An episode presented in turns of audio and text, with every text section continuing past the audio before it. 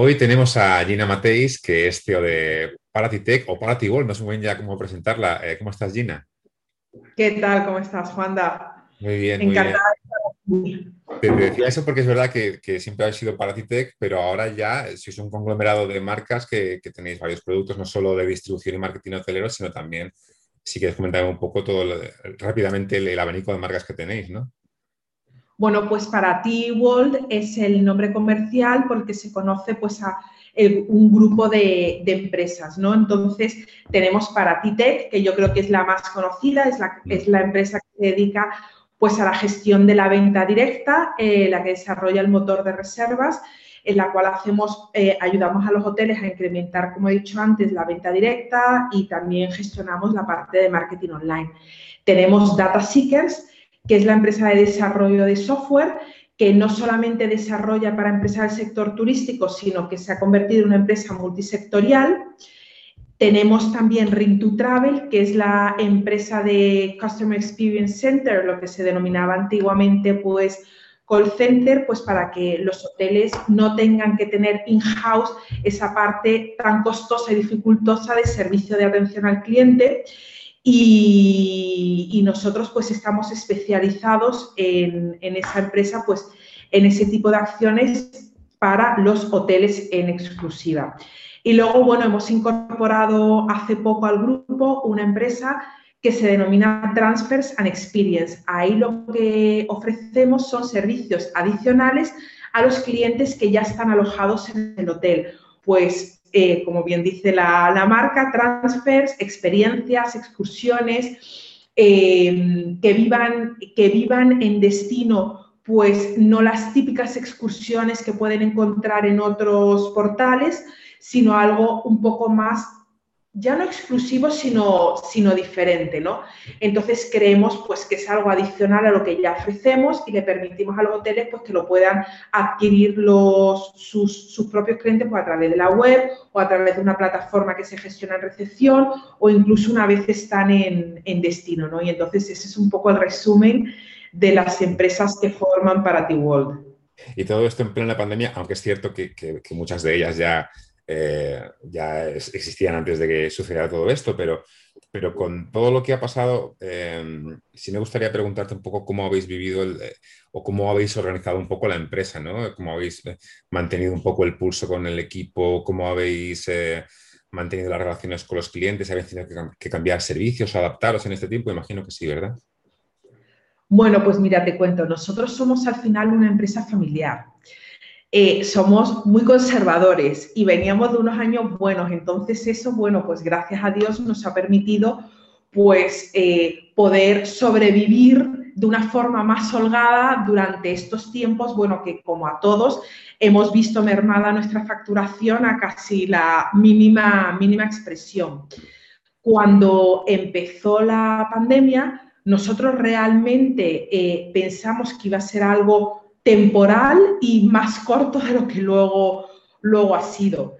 Em, y bueno, decidimos pues las dos primeras semanas que nuestro personal estuviera de vacaciones, el tiempo que hubo todo este estado de alarma, que no se podía salir ni se podía hacer nada que no fuera esencial.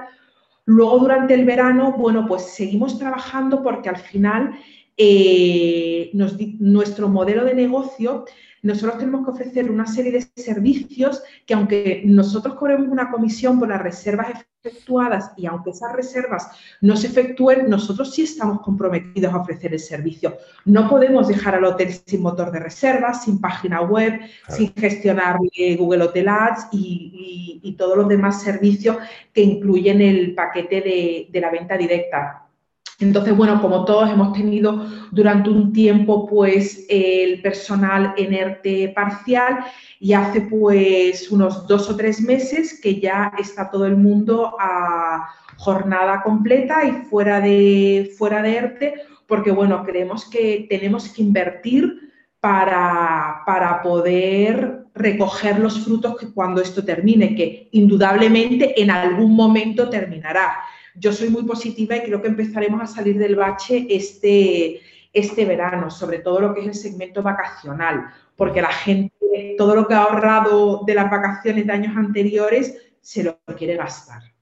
Sí, y desde luego hay ganas de, viajar, eso, eso sí que es evidente que sí. Otra eh, cosa es el segundo más el corporate. Claro. Sí que creo que va a salir bastante más perjudicado porque hablando con diferentes eh, compañeros, ya no solamente de empresas del sector turístico, pues muchos se han dado cuenta de que realmente no se necesita viajar tanto, que con las nuevas tecnologías se puede mantener una reunión como estamos manteniendo tú y yo, tú estás sentada en Madrid y yo estoy en Málaga. Oye, realmente pues es como si estuviéramos juntos. Juan Daniel, no eh, es una leve diferencia, si es que ni siquiera podemos darnos dos besos ya. es verdad. Las nuevas tecnologías permiten que, que, no haya que viajar tanto y yo creo que esto sí se va a notar cuando volvamos a la nueva normalidad. Sí, aún así, y hablando del segmento más corporativo, etcétera, eh, Fitur anuncia que, que, tiene que posponer su celebración a finales de, de, mayo finalmente, y vosotros aprovecháis, digamos, un poco ese vacío para, para montar vuestro propio evento, ¿no? Cuéntame un poco cómo, eh, cómo surgió la idea de aprovechar esa oportunidad y también si qué percepción habéis tenido un poco de los participantes, si les ha merecido la pena, si pensáis que va a ser algo que va a tener continuidad anual, por ejemplo, no sé cómo lo veis. Bueno, pues la verdad es que Pabellón 8 surgió de una forma pues muy espontánea, porque bueno, cuando todos supimos que nos iba a celebrar Fitur, nosotros pensamos, oye, ¿y por qué no se celebra un evento online, pero no el típico evento online que organizan las empresas un poco a nivel comercial, eh, para captar clientes y enfocada solamente a su empresa? Si alguien organizase algo un poco más a nivel global, eh, ya no para ganar dinero, porque nosotros, de hecho, eh, Pabellón 8 ha sido un evento gratuito y no lo hemos hecho para ganar dinero, sino simplemente para que nos podamos reunir todos los actores del sector turístico y de hecho hemos tenido empresas de la competencia nuestra participando y teniendo citas con clientes, pero porque yo creo que eso es sano al final, ¿no? Eh, no sirve de nada eh, el querer esconder a tus clientes o que nadie pueda hablar con ellos, porque hoy en día, como decía antes, con las nuevas tecnologías, todo está al alcance de todo el mundo, ¿no? Entonces queríamos pues un poco juntar eh, pues distribuidores, hoteles, empresas tecnológicas, asesores, despachos profesionales, para que pudieran tener citas en un formato one-on-one, como si fuera un, workshop. Y se estructuró, bueno, pues como fue pabellón 8 durante la, durante la mañana hubo ponencias y hubo mesas redondas, y presentaciones y luego pues por la tarde pues todos los participantes podían tener citas one on one con diferentes, con diferentes empresas que, quisieran, ¿no? Y el cliente podía o aceptarlas o, denegarlas. Pues yo creo que el feedback ha sido súper positivo, es decir, eh, la gente lo ha visto, hay quien ha cerrado mucho negocio, hay quien no lo ha hecho, pero incluso esas personas que no han visto un retorno, un fin comercial en el evento, lo han valorado como muy positivo porque al final estás hablando y vuelves a tomar el contacto con gente que hace tiempo que a lo mejor no estabas en contacto, lo que se hace en Fitur muchas veces. Es decir, yo creo que vamos a Fitur de hace muchos años ya no a firmar contratos y a cerrar, sino para encontrarnos con gente con la que no vemos hace mucho tiempo o ponernos caras o simplemente ver qué tal va y tomarnos un café. Y eso es un poco lo que quisimos trasladar al, mundo, al mundo online. Y ahora tenéis versión eh, portuguesa, ¿verdad? Antes Sí, sí, sí, efectivamente. Fue tal el éxito aquí en España que vamos a replicar el evento en Portugal, efectivamente. Tenemos oficina allí en, en, Albufeira y tenemos una presencia importante en Portugal y decimos, bueno, pues que ya que había funcionado así de bien en España, pues ¿por qué no replicarlo en, en Portugal? Ya que la BTL parece que tampoco se va a celebrar. Claro, y perdona que te he cortado, pero me ibas a decir si teníais intención de, de darle continuidad. Bueno, eh, lo cierto es que fue un, evento puntual y así fue como se planteó. Nuestra idea es eh, encontrarnos todos en Fitur y poder volver a tomar ese café que tenemos pendiente. Si no fuese así, pues seguramente lo, lo, repetiremos. Es decir, no está, no está descartado, pero no, se planteó como un evento para repetir año tras año. Mm, entiendo. puede que, que sí lo hagamos. Mm. Eh, me gustaría preguntarte, porque, porque parte de vuestro trabajo, evidentemente, es, guiar a los hoteles en cuestiones de distribución, de revenue, de marketing.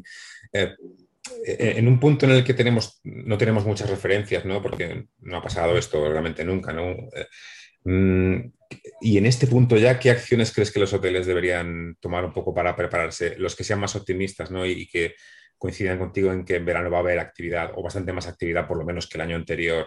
Eh, qué, es que deben hacer ahora mismo para prepararse, sobre todo a nivel de, marketing, de posicionamiento, de controlar distribución? ¿Qué pueden hacer a estas alturas? Bueno, yo creo que los hoteles nunca han dejado de hacer cosas, es decir, es verdad que tenían una pausa en la cual eh, lo digo porque nosotros lo hemos visto con un equipo, es decir, es verdad que los hoteles han reducido muchísimo el, personal del hotel ha ido en ERTE, sin embargo, el departamento comercial, departamento de reservas y demás, siempre ha habido, aunque fuera una única persona, pero una persona de contacto siempre ha seguido habiendo en, los hoteles por nuestra, experiencia. Y no han querido parar de hacer cosas. ¿Qué es lo que hay que hacer ahora? Pues después de un año, actualizar la página web, eh, trabajar en el tema de posicionamiento. A mí me gusta mucho el tema de Google, de Google Hotel Ads, trabajar en quiénes van a ser tus proveedores e impulsar tu venta directa. Es decir, si tú en el segmento vacacional sabes que Jet2 va a empezar a operar a partir del 17 de mayo, pues y tú eres fuerte en el mercado británico, pues tienes que haber contactado ya con ellos para ver qué previsión tienen, ¿no? Al final sentarse y ver, eh, hacer un, una previsión de qué clientes puedes tener, ya no solamente de venta directa, porque como yo siempre digo, en un hotel con más de 150 o 200 habitaciones, el 100% de tus clientes no va a venir a través de tu página web ni de la venta directa. Entonces, mm. tienes que hacer lo que siempre denominamos el mix de distribución saludable y trabajar en esto. Una vez tengas esto claro, pues ya empiezas a trabajar pues todas las acciones de, marketing online. Volver a llamar a tus clientes. Las campañas de fidelización son muy importantes. Retomar el contacto con aquellos clientes que venían año tras año.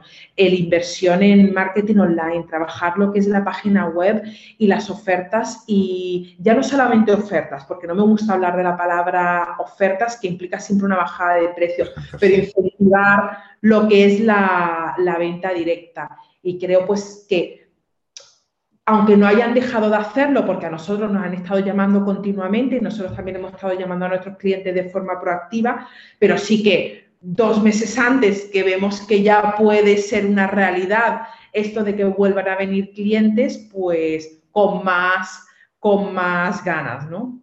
Hmm.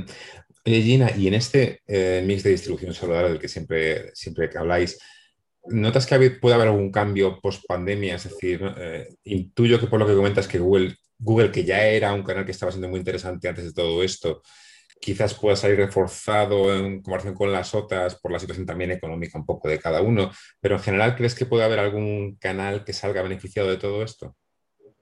Bueno, yo como siempre tiro barro para casa, indudablemente creo que el canal que más reforzado se va a ver post pandemia va a ser el de la venta directa. Y luego, pues bueno, creo que va a haber como una limpieza natural del mercado, ¿no? Aquellas otras que realmente ofrecían un valor adicional y que aportaban eh, valor adicional comercial a los hoteles van a resistir y otros tantos pues no van a superar esta, esta crisis.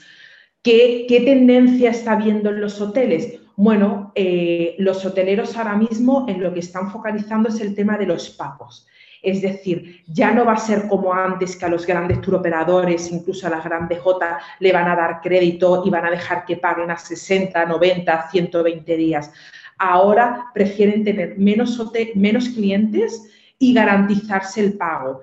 Entonces, pues se está hablando mucho con los distintos distribuidores para garantizar eh, los medios de pago. Y en esto, bueno, pues la venta directa tiene todas las de, todas las de ganar porque el cliente antes de, alojarse en el hotel ha pagado su factura, si, bien si no a la entrada, pues como mucho a la salida, pero el hotel ya tiene una tarjeta de crédito para garantizar ese, ese cobro, porque ha habido, ha habido mucho impago.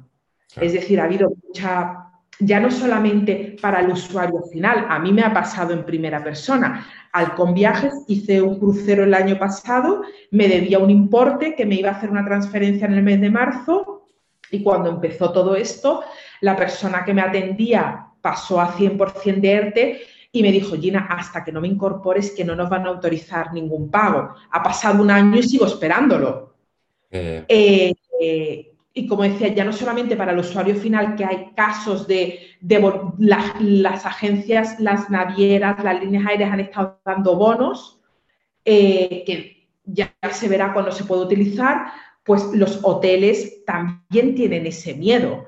Entonces, pues quieren garantizarse que cuando el cliente esté en el hotel, cobrar el, cobrar el importe íntegro. Y yo lo veo algo muy normal, porque no hay ningún usuario que viaje que haya comprado a través de una agencia que esté alojado y no haya pagado.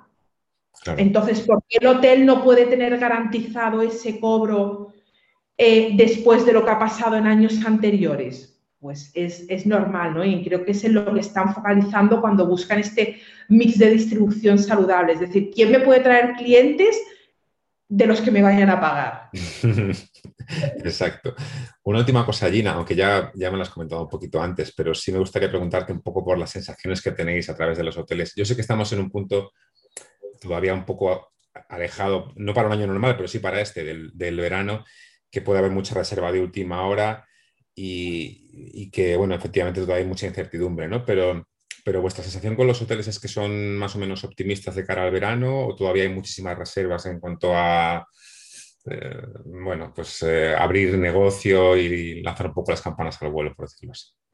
Bueno, lanzar las campanas al vuelo no. Nadie. No, no llegamos a ese punto, pero sí que es cierto que se está viviendo pues ahora mismo un, cierto optimismo. Mm. Nosotros podemos decir que notamos cuando se, cuando se dijo que se iba a abrir el mercado británico, que iban a empezar a volar a España.